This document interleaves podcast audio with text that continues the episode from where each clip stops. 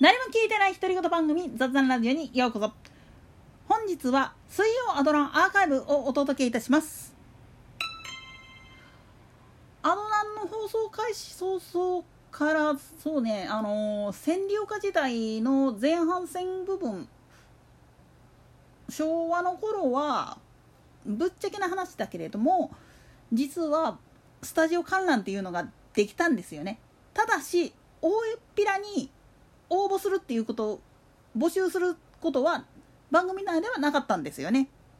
なんでやねん。まあそこら辺の話をやっていこうかなと今回のテーマとしてはね。つうか大体80年代まで90年の初頭ぐらいまでは関西の放送局っていうのは大体観覧客を入れた状態で収録公開収録っていう形式の番組っていうのは非常に多かったわけなんですよね。今でもその形態をとってるとしたらまあ今感染症のことがあって休止してる状態にはなってるんだけれどもまあアタック25であったりとか探偵ナイトスクープ MBS の番組で言うんだったら通貨やしやテレビなんかがそうなんだけれどもこういうのは番組の方で大々的に観覧希望者募集とかっていうふうにかけたんですよね。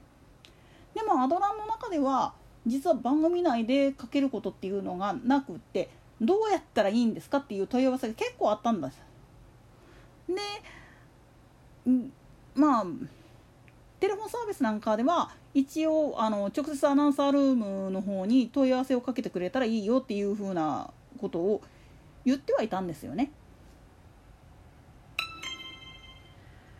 でも実はその形式をやめたのは千里岡から茶屋町に引っ越すちょっと前らへんから実は休止するようになったんですよね。これは収録形態が変わってしまったっていう部分に起因してる部分でそれまではその日に撮って出すっていう形式だったんがそのゲストに呼ぶタレントさんの都合であったりだとかで収録当日の予定している日の放送予定日にスタジオに残ってるアナウンサーの数っていうのが確保できない可能性があるっていうふうになってくるとさすがに2本撮り3本撮りっていうふうになっちゃうんですよね。このため実は観覧募集っていうのをやんなくなっちゃうんですだからえー、っと300回記念の時に読売テレビのアナウンサーの代表として出てた母さん母川秀樹がフリーになってすぐぐらいの時にゲストで呼ばれた時にあの時は収録見学者いっぱいいたのになんで今回いないのっていう話をチルッとするんですよね。それはもう実は収録の都合っていうのもあったんです。じゃあなんでそうなっちゃうかっていうと日の収録日はスタジオにいるやつは全員スタジオ集合っていう鉄則があったんですよね。なんでやねんこれはアドリブランド放送開始当時からもう言われたことでこの日特別な仕事を持っている人以外はスタジオに正確に言っちゃうと放送センター占領下放送センターあるいは茶屋町の社屋の中に残ってるやつは収録全員参加なっていうのが言われたんですよね。ただこれなんか信光ちゃん曰く元長井信光っていう元アナウンサーやってて後々あの報道とかいろんなところ振り回されて現在はシルバーで残っ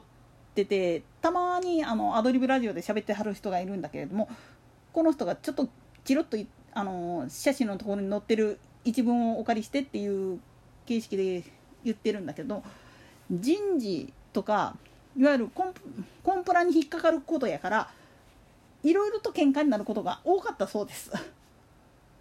なんでやねん。まああの当時放送開始された当時っていうのはそこまで労基法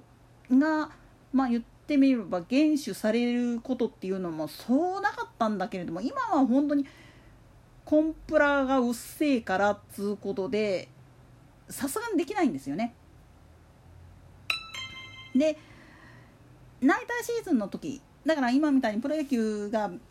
まあ今回はコロナ禍の影響もあってで中継そのものも減ってるから大したことはないんだろうとは思うんだけれどもあの当時は本当に中継野球の中継で裏送りする分予備のための人たちっていうのもいたもんだからそういう人たちはもう取材という名のもとにおいて各球場に散ってたわけですよ。でかつ競馬実況アナウンサーはこの時は「すいません中京取材で あるいは小倉取材で」って言ってはぐめた状態になってたんですよね。なんでやねん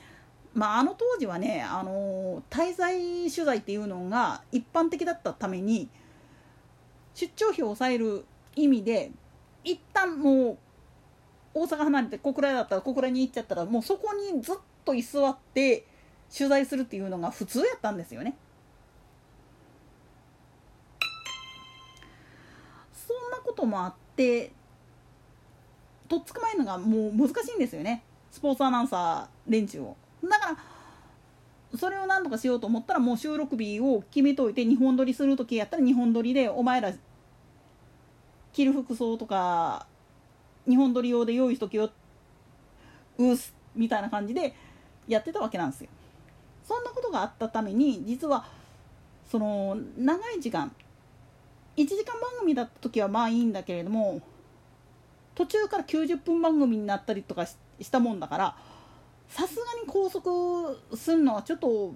かわいそうだっていうことで断るようになるんですよね。まあ茶屋町になってからはもうスペース自体がちっちゃくなっちゃったっていうこともあってそれで見学を断るようになるんだけれどもぶっちゃけあの時点で本当に放送形態を変えといて正解だったんかもしれないんですよね。もしあのまんまの形式をまあアドラン終わってからチジンプイプイの方に移行したとしても多分こういうトラブルが起きた時にどうなってたか安全を確保できたかっていう話になってくると難しいと思うんですよね。なぜおいらもいっぺん占領下時代のその A スタジオっていうのは別の番組で入ったことあるんですけど広いのは広いんだけれども機材とかが入ってる加減で狭く見えるんですよね。だからあんなところでしかもなるだけカメラに映らないようにあの観覧車が入ろうと思ったらやっぱ密ですになっちゃうんですよね。それを考えたらやっぱり見学を早めに切り上げてもう通常の収録番組っていう感じに切り替えたのは正解だったのかもしれませんね。といったところで本日はここまで。それでは次回の更新までごきげんよう。